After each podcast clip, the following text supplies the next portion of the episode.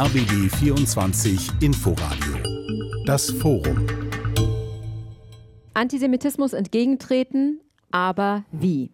Der schreckliche Terror der Hamas auf Israel vom 7. Oktober und all seine Folgen haben Auswirkungen auch auf unser Land und unser Leben hier in Berlin. Ein versuchter Brandanschlag auf eine Synagoge mit Davidstern, markierte Häuser, Antisemitismus und Hetze, Jüdinnen und Juden fühlen sich in Deutschland nicht sicher.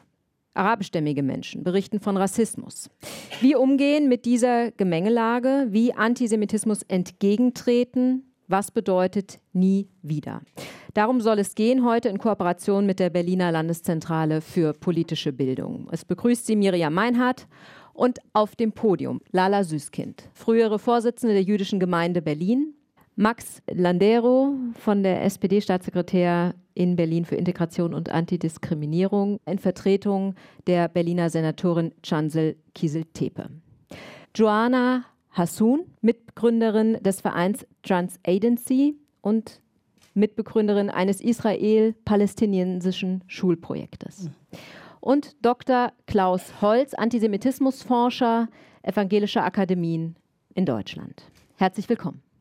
Wir zeichnen das Forum heute am Montag, den 30. Oktober auf. Und ich sage das dazu, weil die Ausstrahlung erst am 5. November sein wird und bis dahin noch ein paar Tage vergehen. Aber das Thema ist jetzt schon hochkontrovers. Wir haben es vorhin gehört. Es wird emotional diskutiert. Die Debatte ist teils aufgeheizt. Wir wollen konkret auf die Situation hier in Deutschland, in Berlin schauen der Spiegel titelt diese Woche Wir haben Angst und meint die jüdischen Mitbürgerinnen und Mitbürger. Lala Süßkind, wie erleben Sie gerade die Stimmung, die Diskussion, Ihr Leben hier in Berlin? Ich bekomme die Angst meiner jüdischen Menschen hier in Berlin mit. Ich selber bin jemand, der also eigentlich noch nie Angst hatte, sondern ähm, kämpferisch bin. Ich habe keine Angst, ich werde jeden Tag wütender. Wütender, was passiert, wie es passiert und an wen diese, dieser Hass gerichtet ist. Mhm. Also ich selber nein, ich kämpfe. Und was macht Sie konkret wütend? Es sind die verschiedensten Sachen, die hier Politiker von sich geben. Bis dato habe ich mich in Deutschland sehr wohl gefühlt, weil ich sagte, die Politik ist total hinter uns. Ist sie auch. Ich meine, die Bundesregierung, sie gibt sich Mühe. Wir haben hier in Berlin Antisemitismusbeauftragte für jeg jeglichen Bereich. Aber wenn ich dann so einzelne Äußerungen höre von, ja, nennen wir es doch einfach beim Namen, bei einer Frau Faeser, die sagt, hier gibt es keine, Gefähr äh, keine Gefährdung, keine größere Gefährdung als die, die wir schon hatten. Ich meine, dann ist sie für mich auf allen Augen blind. Und das ist etwas, was mich wahnsinnig ärgert. Diese Veranstaltung hier, das äh, muss man auch dazu sagen, hat äh, starke Sicherheitsvorkehrungen. Der Chef des Verfassungsschutzes, Thomas Haldenwang, der warnt in Interviews vor zunehmender Gewalt gegen Jüdinnen und Juden in Deutschland. Er spricht von rund 1800 Straftaten in Deutschland seit dem 7. Oktober im Zusammenhang mit den Terroranschlägen gegen Israel. Ja, wie reagiert die Politik? Wir haben eben schon mal kurz was dazu gehört. Max äh, Landero, wie reagiert Berlin auf das, was wir eben gerade gehört haben? Erstmal vielen Dank. Ich kann nur sozusagen anknüpfend an das, was gerade gesagt ist, wenn Frau Faeser behauptet, äh, es wäre keine erhöhte Sicherheitsbedürfnis oder äh, es, die Lage würde sich nicht verändern, dann kann ich das sozusagen einfach nicht bestätigen. Alleine aus den Gesprächen, aus den Erfahrungen, die viele Menschen haben tagtäglich. Wir sind viel im Austausch mit ganz, ganz vielen Menschen und durch die Bank weg aus allen Gruppierungen sagen, wir haben Angst, wir haben Sorge, wir bringen unsere Kinder nicht zur Schule, wir gehen nicht in die Kita, äh, weil wir Sorge haben, dass, äh, dass dort ein Übergriff passiert. Und diese Sorge ist ernst zu nehmen, ob sie sich in Zahlen widerspiegelt. Es gibt auch sowas wie ein subjektives Sicherheitsgefühl und auch dem muss Politik Rechnung tragen. Was wir ganz konkret machen, äh, ist natürlich einerseits, das sieht man ja auch, glaube ich, dass die Lage, die die Polizei gerade wahrnimmt, glaube ich, sehr, sehr groß ist. Also das bedeutet, Polizeipräsenz ist das eine. Auf der anderen Seite natürlich führen wir Gespräche informell, wir zeigen Solidarität und natürlich sind wir im Hintergrund daran, die Antisemitismusprävention, die gerade auch schon angesprochen wurde, beispielsweise mit dem Antisemitismusbeauftragten, auch strukturell zu stärken, weil das ist natürlich jetzt auch eine Chance, wenn ein Schlaglicht darauf liegt, das zu tun. Herr Landero, ich muss Sie aber dann noch mal kurz fragen, wie erklären Sie sich dann, dass solche Äußerungen trotzdem kommen? Also ich bin jetzt nicht dafür da, Frau Fesers Erklärung zu, äh, zu hinterfragen oder zu sagen, wie sie darin kommt. Sie spiegeln einfach nicht meine Erfahrung wider und ich würde sie auch als falsch bezeichnen an der Stelle. Also ich kann Ihnen nicht erklären, wie Frau Feser zu solchen Einschätzungen kommt. Gut, das äh, lassen wir dann mal so stehen. Ja, wie schützen Sie ähm, jüdische Einrichtungen ganz konkret? Na gut, also der Berliner Senat, äh, sieht man ja, hat ja eine Reihe von äh, Sicherheitsmaßnahmen ergriffen. Einerseits stehen immer schon traurigerweise Schutzpolizisten vor den Einrichtungen, jüdischen Einrichtungen. Auf der anderen Seite gibt es Mahnwachen, wo Politikerinnen der verschiedenen Farben der Koalition, aber auch der Opposition Solidarität gezeigt haben. Und auf der anderen Seite ist es ja auch ganz deutlich, dass wir zum Beispiel ähm, mit äh, der Senatorin Kieseltepe einen Vorstoß gemacht haben, Antisemitismusprävention und den Kampf gegen den Antisemitismus auch in der Berliner Verfassung Verfassung zu verankern. Mhm. Diesen Vorstoß gibt es jetzt. Die Frage ist natürlich, was äh, Sie sich davon versprechen, das in der Verfassung zu verankern, ist ja erstmal nur ein Wort und noch keine Tat. Na gut, die Verfassung, sage ich mal, äh, wenn man so ein bisschen geschichtlich sich das anguckt, atmet ja eigentlich den Geist oder die Antwort auf das, was äh, in der Shoah oder auch vorher passiert ist. Aber ich glaube, es ist natürlich Zeit, äh, das ist auch eine Meinung, die in der Rechtswissenschaft vertreten wird, dass gilt es auch aufzufrischen, neu mit neuem Geist zu füllen. Und das kann man mit so einem, mit so einem Passus erfüllen. Und auf der anderen Seite leiten sich natürlich aus der Verfassung natürlich auch immer ein, einfach gesetzliche Maßstäbe und natürlich auch Zielsetzungen ab. Äh, und die würden wir natürlich auch gerne nutzen. Gucken wir gleich noch mal drauf, Frau Hassoun. Sie haben einen palästinensischen Hintergrund, ähm, sind als Kind aus dem Libanon nach Deutschland gekommen, geflohen. Ähm, wie nehmen Sie die Stimmung gerade hier wahr?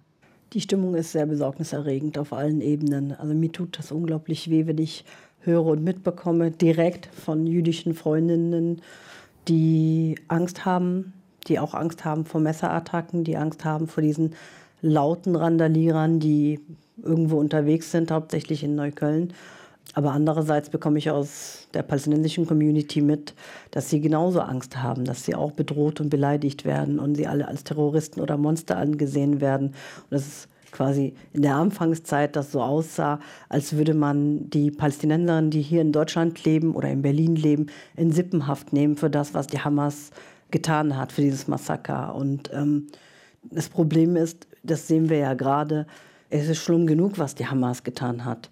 Und das, was jetzt darauf folgt, also auch, dass dort jetzt wiederum unschuldige Zivilisten sterben, wo die Hamas dafür verantwortlich ist, das ist ein großes Problem, was auch viele Menschen mit muslimischem palästinensischen Hintergrund auch beschäftigt.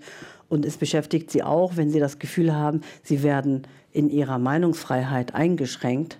Und wenn ich mit Meinungsfreiheit spreche, rede ich nicht von antisemitischen Parolen oder israelfeindlichen Parolen, sondern einfach eine friedliche Solidarität mit den palästinensischen Geschwistern. Sie haben eben gerade mehrere Punkte angesprochen. Ich würde gerne als erstes auf den ersten Punkt schauen. Sie haben gesagt, auch Ihre Freundinnen und Freunde jüdischen Glaubens fühlen sich gerade nicht sicher, auch Menschen aus der palästinensischen Community. Das heißt, diese Menschen sind gerade tatsächlich nicht genug geschützt. Also grundsätzlich tut die Politik nicht. Also sie fühlen sich nicht repräsentiert, auch von der, von der politischen Landschaft, dass, ähm, dass muslimische und palästinensische Menschen genauso das Recht haben zu trauern, genauso das Recht haben, auch äh, ihren Schmerz auszudrücken gerade was Sie sehen, das Problem ist bei jungen Menschen vor allem, die ganzen Bilder, die schrecklichen Bilder, die aus Gaza oder aus Israel kommen, die landen direkt auf ihr Handy und das ist total ungefiltert. Und es sind ja zum Teil auch Fake News, also ja. tatsächlich Informationen, die nicht stimmen. Sie sind Trägerin des Landesverdienstordens von Berlin für ihr bürgerschaftliches Engagement. Sie gehen gemeinsam mit äh, Shai Hoffmann, ähm, einem deutschen Juden mit israelischen Wurzeln, in Schulen für einen Trialog. Ähm, wie sieht die Arbeit aus? Ähm, vor allen Dingen, wie hat sie sich verändert seit dem 7. Oktober? Also von meiner Erfahrung her, jetzt hat sie sich nicht verändert. Sie ist jetzt nur gerade emotionaler. Also gerade ist es sehr schwierig, ähm, faktenbasiert zu arbeiten. Also wir arbeiten ja schon länger zu der Thematik. Wir haben auch ein Projekt gehabt, das hieß Berlin Make Hummus Not Walls, wo wir auch mit jüdischen, muslimischen oder israelisch-palästinensischen Tandems durch die Schulen gegangen sind und Workshops gegeben haben zu Antisemitismus, zu äh, Muslimfeindlichkeit, zu palästinensischen Leben, zum Nahostkonflikt. Ganz wichtig, wenn wir über auch über Antisemitismus unter Muslimen sprechen, müssen wir über den Nahostkonflikt sprechen. Und wir müssen auch die palästinensische Identität mitbenennen und auch die Familienbezüge, die da sind, mit einbeziehen, damit auch äh, diese Arbeit funktionieren kann. Und was ich gerade erlebe, wie gesagt, ist das Thema Fakten. Da kommen wir nicht besonders weit. Wir ordnen ein, das machen wir. Ne? Wir lassen ihnen erstmal den Raum, über ihre Gefühle, über ihre Ängste, über ihre Wut zu sprechen. Und wenn Fake News kommen, dann ordnen wir sie ein und fangen das auch mit auf. Und ähm, wie gesagt, ich mache das jetzt schon seit über 15 Jahren und so großartig hat sich das nicht geändert. Es ist nur gerade, weil es akut ist, emotionalisierter. Das Thema Fakten, das würde ich gerne aufgreifen und ähm, schau zu Herrn Holz. Ähm, Sie sind als äh, Soziologe und Antisemitismusforscher schon sehr lange mit dem Thema beschäftigt. Wie ist es aus Ihrer Sicht? Haben wir eine neue Qualität des Antisemitismus in Deutschland gerade oder was beobachten Sie? Na, ich bin etwas zurückhaltend, immer mit neu zu argumentieren. Also alle drei Jahre ist da irgendwas neu. Mhm. Damit kann man gut Sachbücher verkaufen, aber ob es stimmt, ist dann eine andere Frage. Die Diskussion über das Neue hatten wir zu Beginn der Nullerjahre. Ähm, da ging es um genau das Problem, das wir jetzt auch gerade akut auch in Deutschland haben, nämlich mit einer neuen Gruppe von tendenziell extremistischen und auch gewalttätigen äh, Antisemiten, meistens jungen Männern. Die Diskussion haben wir seit den Nullerjahren, ähm, war halt vor allem in Frankreich. Es gibt ja auch eine ganze Reihe von Attentaten in diesem Zusammenhang. Das heißt, man kann nicht ernstlich behaupten, dass das Phänomen in diesem Sinne neu sei. Aber sichtbarer ist es doch derzeit definitiv. Definitiv oder? im Moment ja. sichtbar, das ist ganz klar, ja. Sichtbarer. Aber sichtbarer heißt nicht, es ist vom Himmel gefallen, als wären die Marsmenschen hier einmarschiert sichtbarer und ja offensichtlich auch tatsächlich eine andere Gefährdungslage. Auch die Gefährdungslage hat akut im Moment sicherlich zugenommen. Es ist aber schon lange so, dass die allermeisten Juden und Jüdinnen, zumindest in großen Teilen dieser Stadt, nicht sich offen durch eine Kippa oder durch Vergleichbares zu erkennen geben. Wir hatten immer wieder einzelne Übergriffe in der S-Bahn und dergleichen. Das häuft sich im Moment. Ich will das überhaupt nicht kleinreden, das ist das Gegenteil meiner Intention. Nur, wenn man, täte man so, als wäre das jetzt wirklich neu, würde man den Blick darauf verstellen, dass wir langfristige, strukturelle, systematische Ursachen haben. Und auf die müssen wir einen Blick nehmen. Wir werden den Antisemitismus nicht, egal was wir jetzt tun, kurz- oder mittelfristig abschaffen. Wir werden ihn wahrscheinlich auch langfristig nicht abschaffen. Aber wir brauchen langfristiges Nachdenken und Strategien, um das Problem wenigstens kleiner zu bekommen. Mhm. Frau Süske. Ich meine, äh, der Antisemitismus ist noch nicht etwas, was wirklich, wie ich, vom Himmel gefallen ist. Mhm. Der ist ja schon seit Ewigkeiten da. Und seit Ewigkeiten wird er auch bekämpft. Und seit Ewigkeiten kann man ihm mhm. nicht Paroli bieten. Ich meine, haben wir was falsch gemacht? Machen wir die ganze Zeit was falsch? Oder äh, sind die Menschen so anders geworden, so brutaler geworden letztendlich, dass wir sie nicht mehr erreichen können? Ich bin völlig fassungslos und ich weiß gar nicht, und ich fühle mich so hilflos. Was kann ich machen? Frau Süßkind, ähm, wir machen nicht alles falsch, aber wir machen doch benennbar einiges falsch. Fangen wir mal mit der, mit, der, mit der Politik an. Sie haben Frau Faeser zitiert, das ist ein Beispiel. Sie haben anders darauf reagiert als Politiker. Ähm, auch mal konkrete Beispiele. Wir sind eine Landeszentrale politische Bildung. Der gegenwärtige Bundeshaushalt sieht eine massive Kürzung des Bundeshaushaltes ja. für die politische Bildung. Das ist doch unglaublich. Es ist unglaublich. Da Noch viel unglaublicher und nur der Fachwelt bekannt, das klingt jetzt auch so bürokratisch, aber enorm wichtig. Wir haben im Bereich der, der politischen außerschulischen Kinder- und Jugendbildung, das nennt sich Kinder- und Jugendplan, ein Topf, der ist, ich weiß es wirklich nicht ganz genau, gut 10 Millionen stark. Bundesweit. Hm. Die gesamte Bundesrepublik politische Bildung der Kinder und Erwach jungen Erwachsenen bis 21 Jahre. Dort hatten wir jetzt über einige Jahre ein Sonderprogramm als Reaktion auf das Breitscheidplatz-Attentat, also auch ein islamistisches Attentat in dem insbesondere die Jugendsozialarbeit und die politische Jugendbildung sagen, extra Förderung bekommen hat. Das wird komplett zum Jahresende eingestellt. Genau. Komplett. Ja. Da werden im dreistelligen Bereich Stellen im Bereich der politischen Jugendbildung und der Jugendsozialarbeit in den unterschiedlichsten NGOs, bundesweit, auch in der Provinz, keineswegs nur in den großen Städten. So, das sind ganz konkrete Dinge.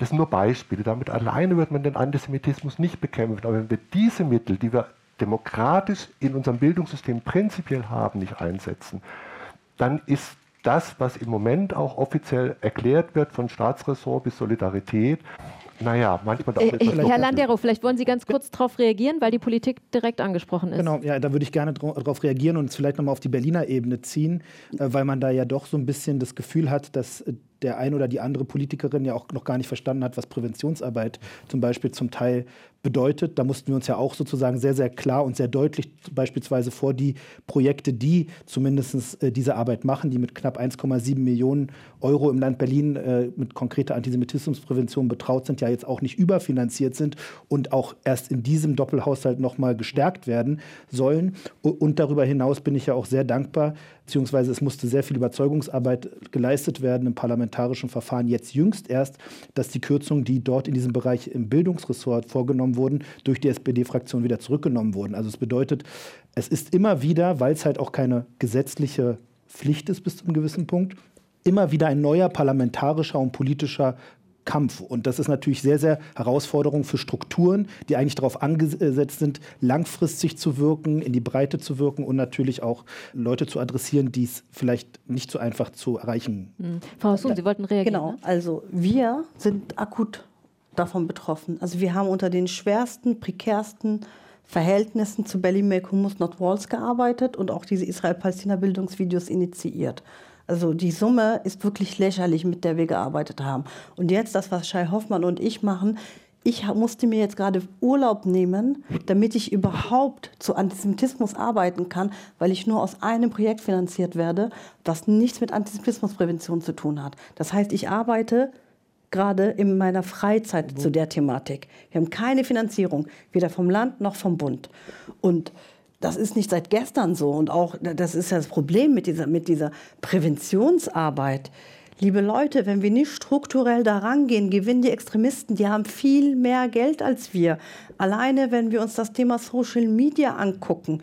Wir hinken da wahrscheinlich zehn Jahre hinterher. Ich wüsste nicht mal, wo ich anfangen soll, um diesen Extremisten die Grundlage zu entziehen, Abgesehen davon, dass man gesetzlich was ändern muss, dass man Konten sperren muss und, und, und. Aber wir als, als Demokratinnen müssen damit arbeiten und müssen quasi als Feuerlöscher fungieren, unterfinanziert, um die Gesellschaft zu retten. Herr Landero, guckt die Politik immer nur, wenn gerade mal was passiert ist? Naja gut, also nochmal ums klar zurück. Ich bin ja nicht die Politik, sondern ich bin der Staatssekretär Aber für Antidiskriminierung. Sie stehen zumindest in Berlin für einen großen Teil dieser Arbeit. Ja, ja, genau. Aber äh, da muss man halt auch einfach sagen, dass wir ja auch bundesweit beispielgebende Arbeit leisten. Also ich bin der einzige Antidiskriminierungsstaatssekretär und meine Senatorin die einzige Antidiskriminierungssenatorin oder Ministerin äh, bundesweit. Also es bedeutet auch mit unserer äh, Landesantidiskriminierungsstelle, mit der LADS und auch mit der Arbeit von Herrn Salzborn und seinen KollegInnen. Der Antisemitismusbeauftragte genau, des äh, Landes genau. Die leisten herausragende Arbeit in, diese, in dieser Stadt und denen gehört einfach der Rücken gestärkt. Und das ist mein Job sozusagen. Deswegen bin ich auch heute hier, um auf deren Arbeit hinzuweisen und zu sagen, wenn wir Sachen stärken wollen, auch im Verfahren, dann sind das auch Punkte, die vielleicht, sage ich mal, im Hintergrund arbeiten, die vielleicht nicht sofort immer laut und äh, ganz äh, an allen Medien sind, sondern das sind Leute, die arbeiten tagtäglich wirklich an der Front und äh, müssen sich dort behaupten. Frau Süßkind.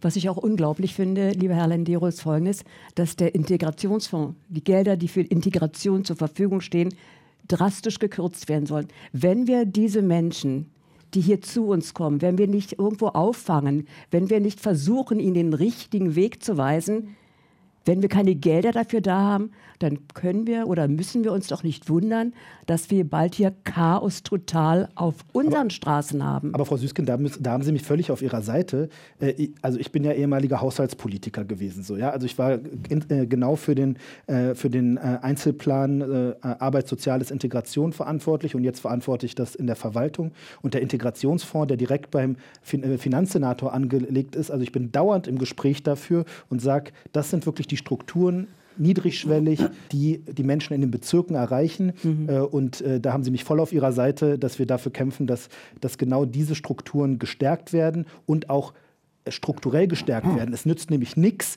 dass mal ein Jahr wenn gute Kassenlage ist, hochzuziehen und danach, wenn schlechte Kassenlage ist, runterzuziehen, sondern wir müssen uns wirklich mal verständigen darauf, wo sind die Bedarfe und daran ansetzen. Ähm, Herr Holz, der bayerische Koalitionsvertrag, der jetzt gerade neu äh, geschrieben wurde zwischen CSU und Freien Wählern, der Vertrag beginnt mit einer Präambel und da heißt es unter anderem, wir treten jeglicher Form von Antisemitismus, Intoleranz, Fremdenfeindlichkeit und Rassismus entschlossen entgegen und an den Schulen soll es künftig einmal in der Woche eine Verfassungsviertelstunde geben. Wie schätzen Sie das ein? Wie beurteilen Sie das als Antisemitismusforscher? Na gut, mir wäre lieber, Sie würden ein bisschen politische Bildung machen, als mir, was immer das mit der Verfassungsviertelstunde soll. Lassen wir es auf sich beruhen. Dann ist es natürlich der Versuch, diesen ganzen Skandal um den Aiwanger, der jetzt ja immerhin stellvertretender Ministerpräsident in einem Bundesland ist, und von der demokratischen Partei, der CSU, wesentlich gestützt wird. Und dessen Partei ähm, auch bei den letzten Wahlen ja durchaus. Wegen des Skandals gewonnen hat. Das ist doch der Entscheid. Also Eben. zusätzlich gewonnen hat. Und nicht trotz, mhm. sondern wegen. Das ist doch der entscheidende mhm. Punkt. Und da, da, da sind wir bei den systematischen strukturellen Zusammenhängen. Das heißt, wir haben eine äh, Doppelbödigkeit in der Antisemitismusbekämpfung, auch im Bereich der, der Politik wenn es um Aiwanger geht, man muss sich das nochmal klar machen, dessen Menschenveracht, also ob es war oder nicht, lassen wir es offen, diesen Skandal um dieses Flugblatt.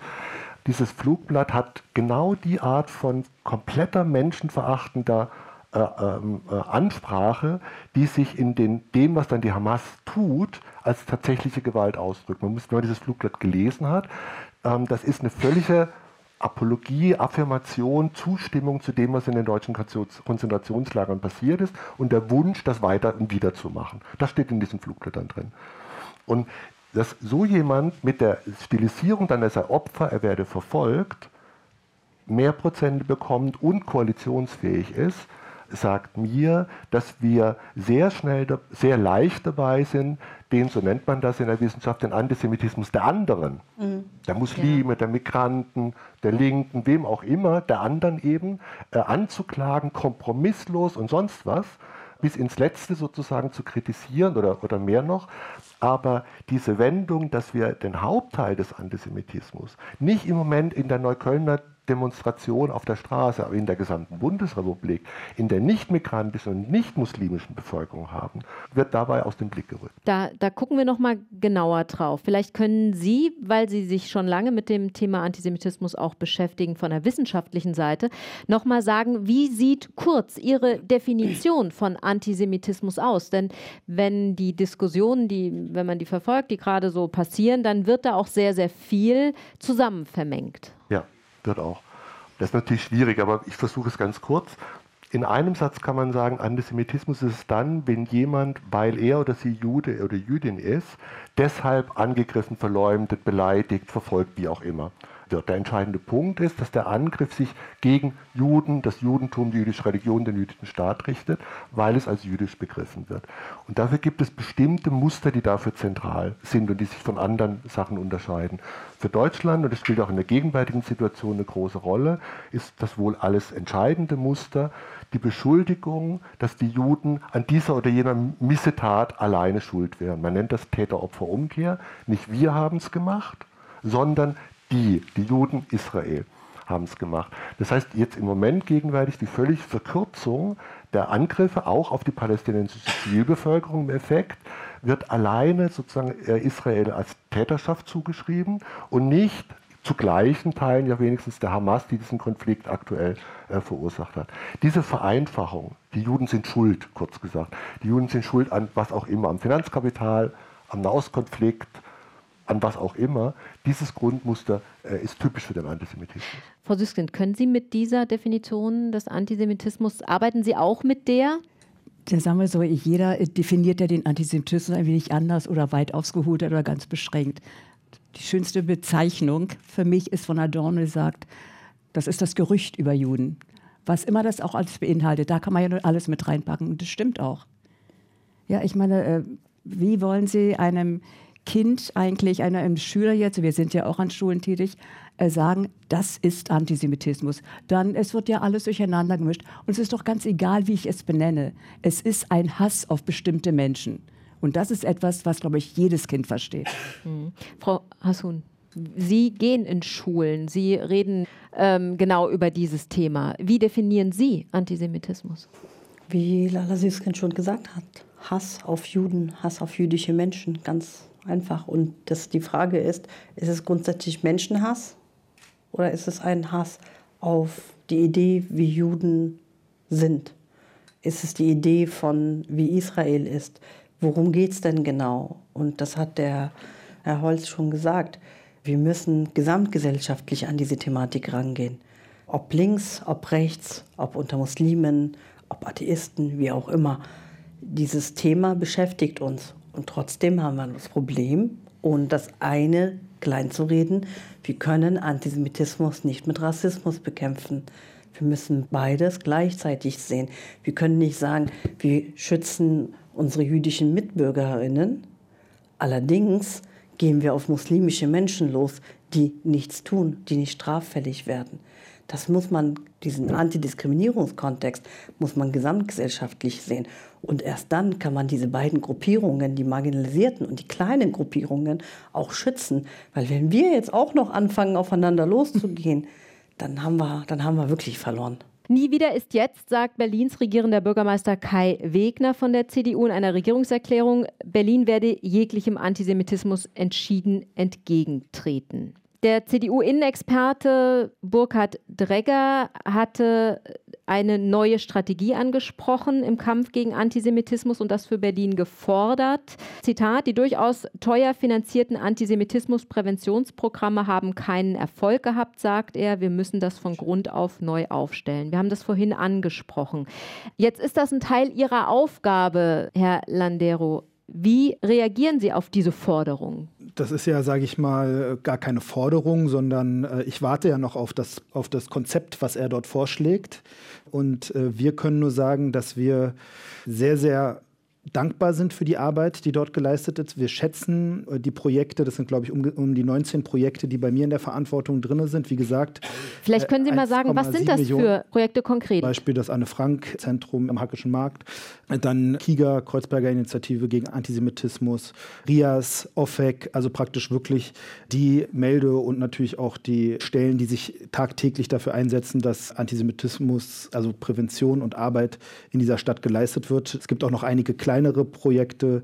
Miete Ju von der jüdischen Gemeinde, glaube ich, ist noch drin in dieser Liste von den 19 Projekten. Also es ist eine ganz vielfältige Trägerlandschaft und auch eine Trägerlandschaft von äh, Menschen, die dort eine große Expertise haben in ihrem Bereich und wie gesagt auch lange eigentlich prekär äh, gearbeitet haben. Also dieser Haushalt hat sich verdreifacht. Vorher waren es knapp 10 Millionen Euro. Mittlerweile jetzt im neuen Doppelhaushalt konnten wir rein verhandeln 24 Millionen Euro. Also es ist eine, ist, eine, ist eine tolle Landschaft und ich muss ganz ehrlich sagen, ich bin echt wütend.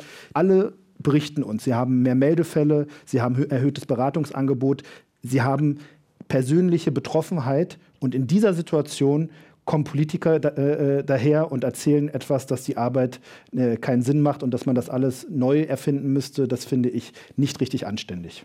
Frau Süßkind, was sagen Sie? Also neu erfinden nun garantiert nicht. Nur, ich meine, Herr Dregger meint auch noch was ganz anderes, da ich ja auch häufig mit ihm darüber auch gesprochen habe, ist folgendes, dass es gibt viele Projekte, die man genauer betrachten sollte und ob die tatsächlich noch unterstützungswürdig sind. Ich rede jetzt, jetzt nicht hier im Berliner Raum, aber zum Beispiel es gibt die verschiedensten Projekte, ja, wo man denkt, sie sind DTIP belastet oder vielleicht mit militärisch im Zusammenhang stehen und, und, und. Das sollte man dann wirklich genauer prüfen und diese äh, Projekte dann, dann wirklich nicht mehr unterstützen.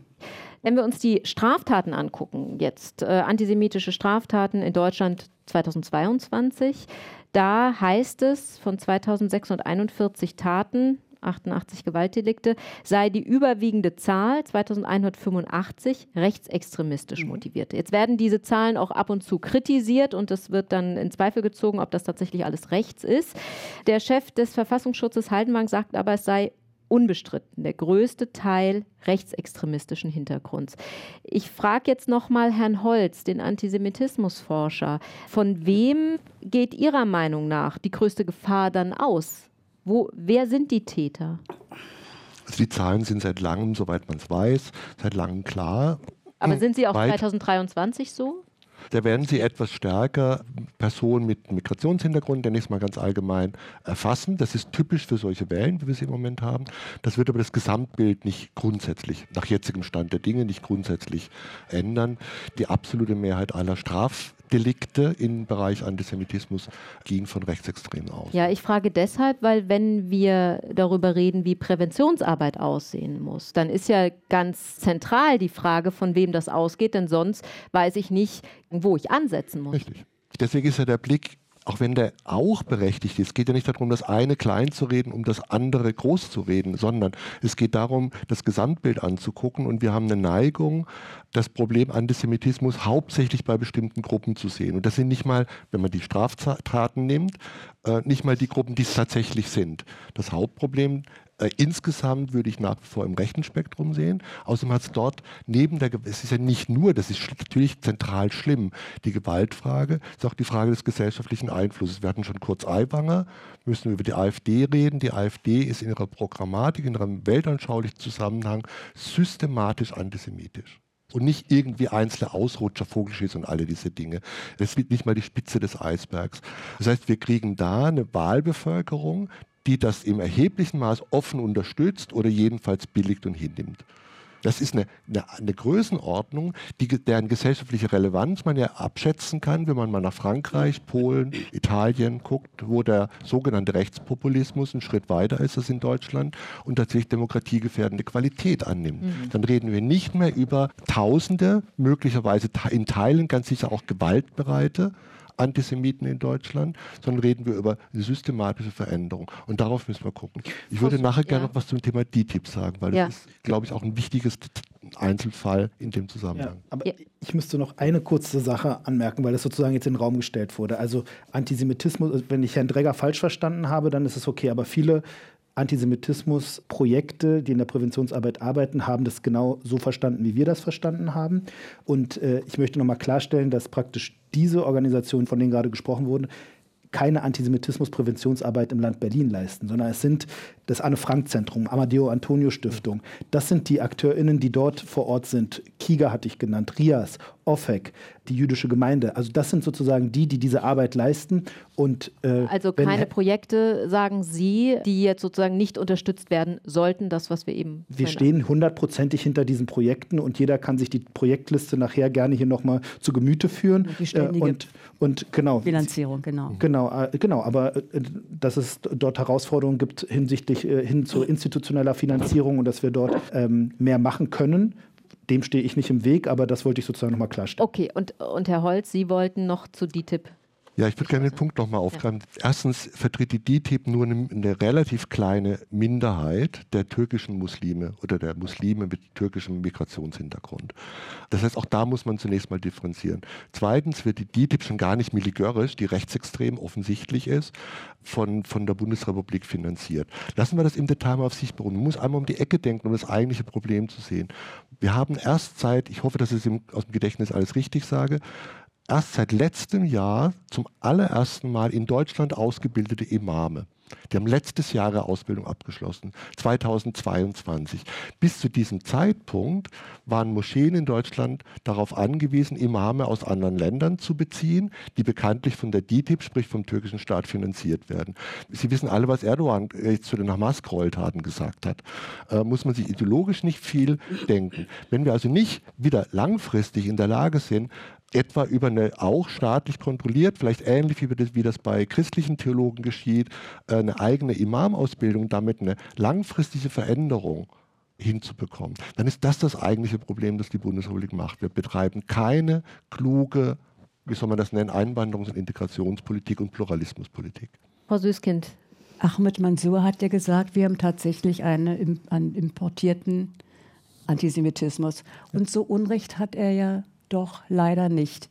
Ich meine, wir, wir jetzt auch aus Deutschland finanzieren zum Beispiel Bildungsarbeit in Gaza. Wie sieht diese Bildungsarbeit aus? Sie müssen sich da mal versuchen, die Schulbücher anzuschauen, Kleines Beispiel nur, da gibt es eine, eine Frau, eine Mörderin, die hat 25 Israelis umgebracht und die wird als Heldin hochgejubelt. Ich meine, und so geht es laufend das in den Schulbüchern in Gaza. Ich meine, das ist doch ein Unding sondersgleichen. Und was ich jetzt von der Bundesregierung nicht verstehe, ist, dass erstmal sollte man das besser prüfen, wo die Gelder tatsächlich Selbstverständlich sollen die Kinder dort Bildung erhalten. Selbstverständlich sollen sie gut ernährt sein. Selbstverständlich sollen sie krankenmäßig also gut versorgt sein und alles. Aber irgendwas läuft hier schief. Sind wir so solche Gutmenschen, dass wir wirklich die Augen vor, vor Tatsachen verschließen? Das ärgert mich maßlos. Und was macht die Bundesrepublik noch? ja, man beschließt jetzt eventuell bald, vielleicht auch ein bisschen schneller, die Hamas zu verbieten. Wo lebe ich denn hier, dass solche Mörderbande hier in Deutschland nicht verboten wird? Also das ist ein Problem. Wir haben dieses Problem mit Bildungsbüchern im Gaza, aber wir haben das gleiche Problem auf der israelischen Seite mit rechtsextremen Jüdinnen. Und deshalb müsste man dann gucken, wie geht man, wie geht man damit um, auch dort, dass die nicht gegeneinander ausgespielt werden. Und dieser Hass kommt auch zu uns. Dieser Hass kommt definitiv auf beiden Seiten zu uns und da müssen wir hier gucken, wie wir Antisemitismus unter Muslimen bekämpfen, wie wir Antisemitismus unter Rechten bekämpfen und wie wir gesamtgesellschaftlich dieser Verantwortung nachgehen, in einer demokratischen Gesellschaft zu leben, wo wir uns nicht in, in, in die Bredouille bringen, äh, ein Counting zu machen oder zu gucken, wer ist das größere Opfer oder wer ist äh, mehr betroffen. Wir müssen gemeinsam einstehen. Ein Beispiel aus der letzten Woche war eine liberale Moscheegemeinde hier in Berlin, die auch schließt aus Angst vor islamistischen Anschlägen. Das ist doch eine Tragödie, dass diese, dieser Mob, wie ich ihn jetzt mal nenne, dass sie auf ihre eigenen Glaubensgenossen losgehen, wenn sie denn nicht ihrer Meinung sind. Und das ist etwas, was wir hier alle so gar nicht auf dem Fokus haben. Es geht nicht nur gegen Juden. Es geht um unsere Demokratie, die hier gerade gefährdet ist. Und da muss jeder dafür einstehen. Und egal ob jüdisch, katholisch, muslimisch oder weiß ja. der Teufel was. Völlig egal. Nein, die wollen tatsächlich, ich habe so ein Video zugeschickt bekommen, ein, ein Mensch hier aus Berlin, Mensch, nein, ein Unmensch, der gesagt hat, ach, ihr werdet euch wundern, eure Töchter werden Leute mit Bart heiraten und eure Söhne werden Bart tragen. Wir haben mehr Kinder, wir haben euch bald. Ich meine, das ist doch eine Art und Weise, solche Leute muss ich bei mir dulden? Nein. Also es geht um, um Demokratie, haben wir ja. auch gesagt. Also was muss geschehen auf den unterschiedlichen Ebenen? Wir müssen in Bildung investieren schon frühkindliche Bildung. Wir müssen in Demokratiestrukturen investieren. Wir müssen auch in die Moscheen reingehen. Wir müssen in allen möglichen Lebenslagen, wo ein Missstand da ist, müssen wir investieren und auch dafür sorgen, dass Kinder nicht in Armut aufwachsen. Wir müssen dafür sorgen, dass Menschen nicht drei Jobs haben müssen. Das ist eine sehr weite Debatte. Das Problem ist, die Menschen, wenn sie Existenzprobleme haben, schieben sie ihre Probleme auf andere, die in Anführungsstrichen minder sind. Das heißt, die schieben ihren Hass auf andere, wo sie das Gefühl haben, die nehmen mir etwas weg. Das bedeutet, und das ist, das, das ist mir jetzt vor ein paar Tagen in Köln aufgefallen, ich glaube, ich habe noch, ich habe lange nicht mehr so viele Obdachlose gesehen auf unseren Straßen. Ich habe so lange nicht mehr so viele Menschen gesehen, die Pfandflaschen äh, aufsammeln die am Existenzminimum leben. Wir leben in einem Land, was wirtschaftlich so stark ist und wir schaffen es nicht, alle gleichberechtigt zu behandeln. Das ist ein großes Problem. Wenn wir nicht strukturell was dagegen ändern, in den Schulen, in der gesamten Gesellschaft, in der Politik, in den Wirtschaftsunternehmen, dann werden wir auch nichts leisten können. Herr Holz, welche Rolle spielt, wie sozial abgesichert Menschen sind? Also da würde ich zustimmen. Das ist sicherlich nicht eine monokausale Erklärung, das Nein. ist zu einfach. Wir haben auch bei Hochgebildeten genauso Antisemitismus und bei Vermögenden. Das ist schon richtig. Trotzdem, was Sie sagen, ähm, Frau Sahn, das ist ein Bodensatz sozusagen der Verunsicherung, der, der wie, ein, wie man Nährboden äh, sich vorstellen kann. Und der hat seine Zuspitzung natürlich insbesondere auch bei Menschen, die in den letzten Jahren zu uns wandern. Wir haben das haben wir nicht vergessen, gerade in den letzten Monaten, wir, wir haben eine notorische sogenannte also Diskussion über äh, die sogenannte Migrationsproblematik, in der sich alle Parteien äh, mit Vorbehalten bei den Grünen und bei den Linken, aber alle anderen nur mit restriktiven Vorschlägen gegenseitig überbieten. Das ist genau diese Richtung, mit der wir die Probleme jetzt produzieren, über die wir dann in 30 Jahren äh, diskutieren werden. Wer, wer, gegenwärtig in Neukölln etwa in, auf diesen leider nicht verbotenen oder doch verbotenen Demonstrationen war, nach meinem Augenschein, sind Menschen, die jedenfalls mindestens muttersprachlich Deutsch sprechen. Das sind keine frisch zugewandert. Das ist zweite, dritte, vierte Generation. Das heißt, auch die Rede vom Import ist deshalb, naja, zur Hälfte jedenfalls falsch. Das sind Menschen, die hier sozialisiert sind in der zweiten, dritten, vierten Generation. Das heißt, wir müssen fragen, was ist denn da vor 50 Jahren gelaufen? Wie, wie, ist Deutschland vor 50 Jahren mit den Einwanderern umgegangen? Und warum hängen wir nicht zuletzt über die soziale Frage immer einen erheblichen Teil von Menschen ab? Aus dem Bildungssystem und aus dem Gesamtsystem der Bundesrepublik insgesamt. Das erklärt nicht monokausal den Antisemitismus, aber ist der Bodensatz, äh, aus dem sowas eben auch wesentlich gedeiht, insbesondere in den Formen, die wir gerade im Moment auf den Straßen sehen. Es ist ein Erklärungsansatz ähm, und das Problem, was wir vor allem haben, ist, dass wir nicht in die Vergangenheit zurückgehen können, sondern im Grunde jetzt gucken müssen, wie wir mit dem, was jetzt ja. ist, umgehen. Frau Meiner, deswegen verweise ich darauf, das darf man noch nicht übersehen. Im Grunde seit 2015 hat das gar nicht mehr aufgehört. Mhm. Mit einer, Strukt, nach meinem Verständnis, strukturell rassistischen Diskussion über Migrationspolitik. Und die haben wir seit Monaten wieder eklatant in der, der ganze, die ganze Stoßrichtung ist. Angeblich sind es zu viele. Man muss sich nur mal die Zahlen genauer angucken. Die Hälfte kommt aus der EU und also was, dann kommt die Ukraine dazu. Das muss man mal etwas sortieren. Kommt ein anderer Eindruck. Die Reaktion darauf ist restriktiv, die ganze Rede von Abschiebung. Dann wird die Staatsangehörigkeitsrecht in Deutschland in Frage gestellt, das nebenbei bemerkt deshalb so verfasst ist, als aus Erfahrung des Nationalsozialismus ist das deutsche Staatsbürgerschaftsrecht so. Das wird dann einfach mal umgehend mit in Frage gestellt. Äh, alle diese Dinge äh, haben wir die ganze Zeit. Jetzt die jüngsten Vorschläge aus der FDP. Also weitere Reduktion, Naturalienzahlung, äh, Arbeitserlaubnis, alle diese Dinge. Wie soll denn dabei irgendetwas Gutes systematisch herauskommen. Das ist das Problem. Und das, das wird uns, werden die, die Fehler vor 50 Jahren nicht wettmachen können. Aber wir, wir machen einfach so weiter. Wir produzieren die Probleme der nächsten Generation. Frau Hassun. Und wir als Familie haben es trotz dieser ganzen Repressalien und trotz der diskriminierenden Politik geschafft, etwas aus unserem Leben zu machen und anständige Demokraten zu werden. Leider gelingt das nicht allen. Da muss man auch seinen eigenen Menschenverstand mit sich bringen und auch den Mut haben, sich dem zu bedienen.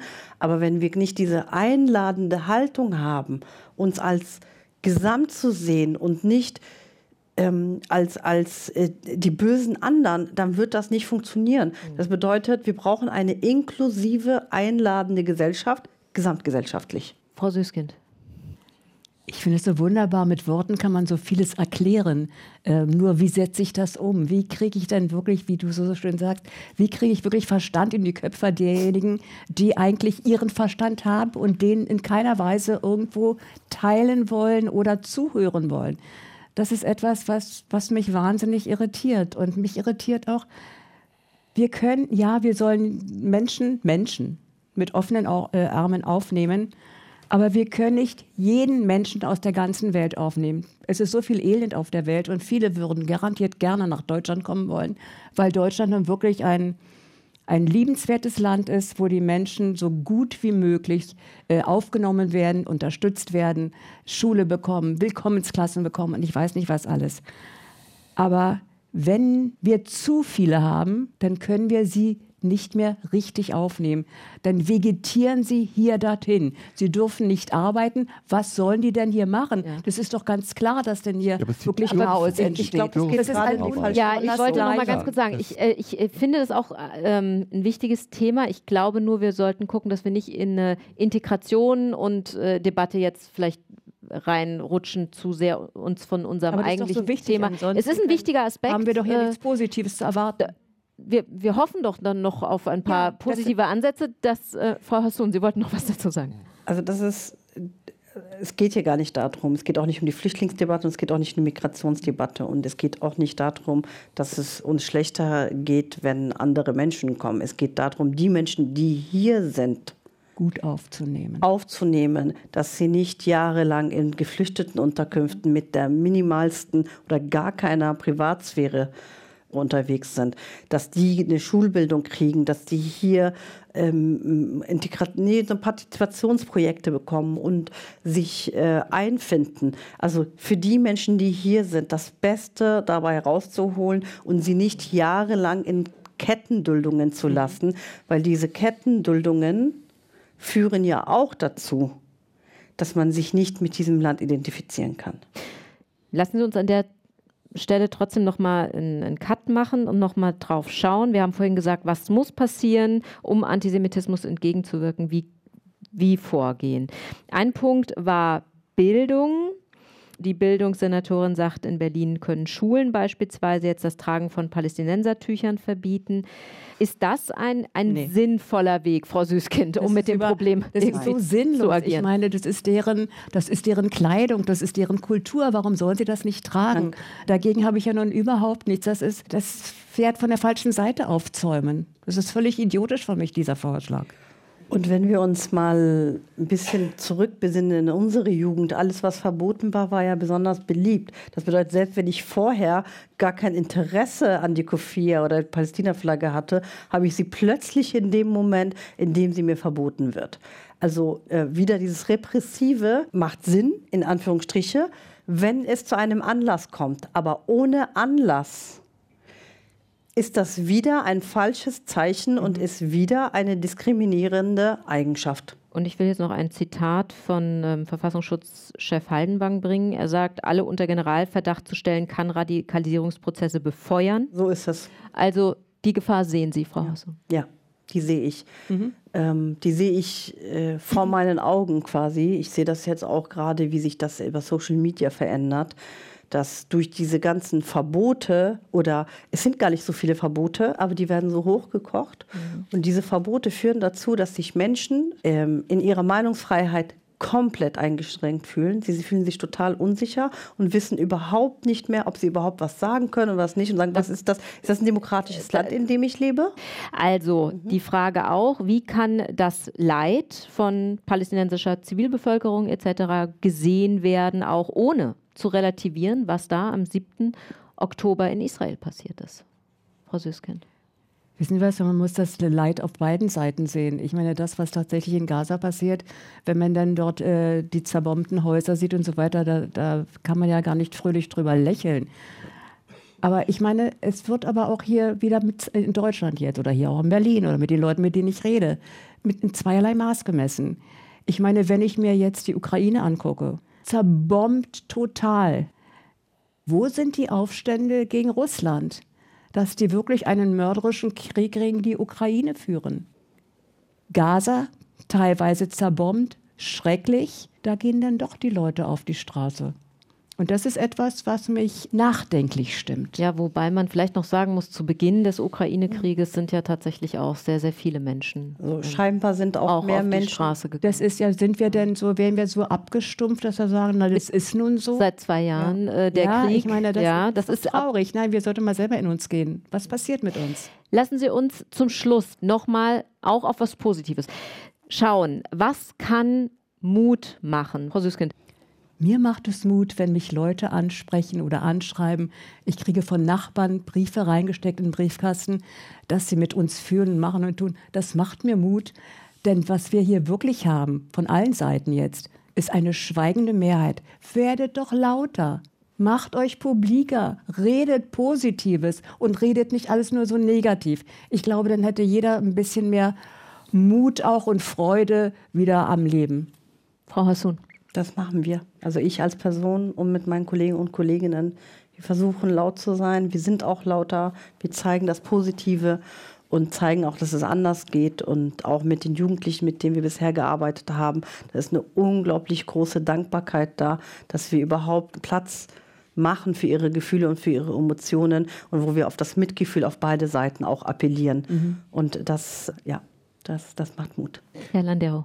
Also mir macht erstmal Gespräche wie heute machen mir Mut, weil ich finde, äh, wir kommen alle aus verschiedenen Richtungen, aber haben doch irgendwie eine Gemeinsamkeit, dass wir an der Sache und auch, glaube ich, irgendwie im Geiste der Menschlichkeit miteinander verbunden sind. Mir macht auch explizit Mut äh, die Äußerung von Herrn Holz im Hinblick darauf, äh, dass wir nicht alle Debatten gleich unter diesem integrationspolitischen Brennglas sehen sollten, sondern dass das sozusagen unsere Probleme vielfältiger sind. Und ich glaube, als Sozialdemokrat muss uns keiner davon überzeugen, dass die soziale Frage und Demokratie immer mit, äh, mit äh, zusammenhängen. Und deswegen versuchen wir auch Mut zu geben äh, und wir versuchen mit einem Demokratiefördergesetz genau die Mutigen zu ermutigen, äh, laut zu werden und äh, sich zu zeigen. Und das ist sozusagen unsere Aufgabe, die wir die nächsten Wochen und Monate und Jahre haben.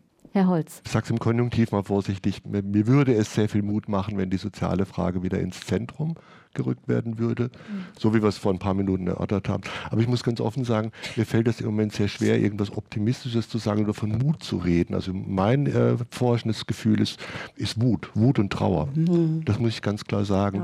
Und ich, also ich für mich, wenn ich subjektiv für mich persönlich sagen darf, ist es viel eher so ein trotz alledem nicht unterkriegen lassen.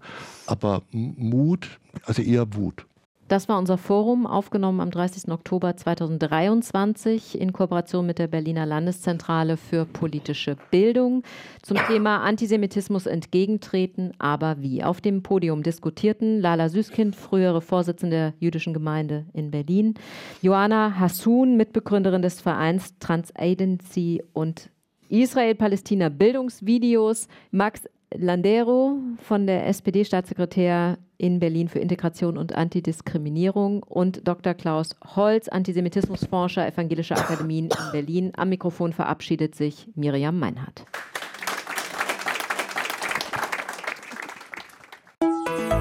RBB 24 Inforadio vom Rundfunk Berlin-Brandenburg.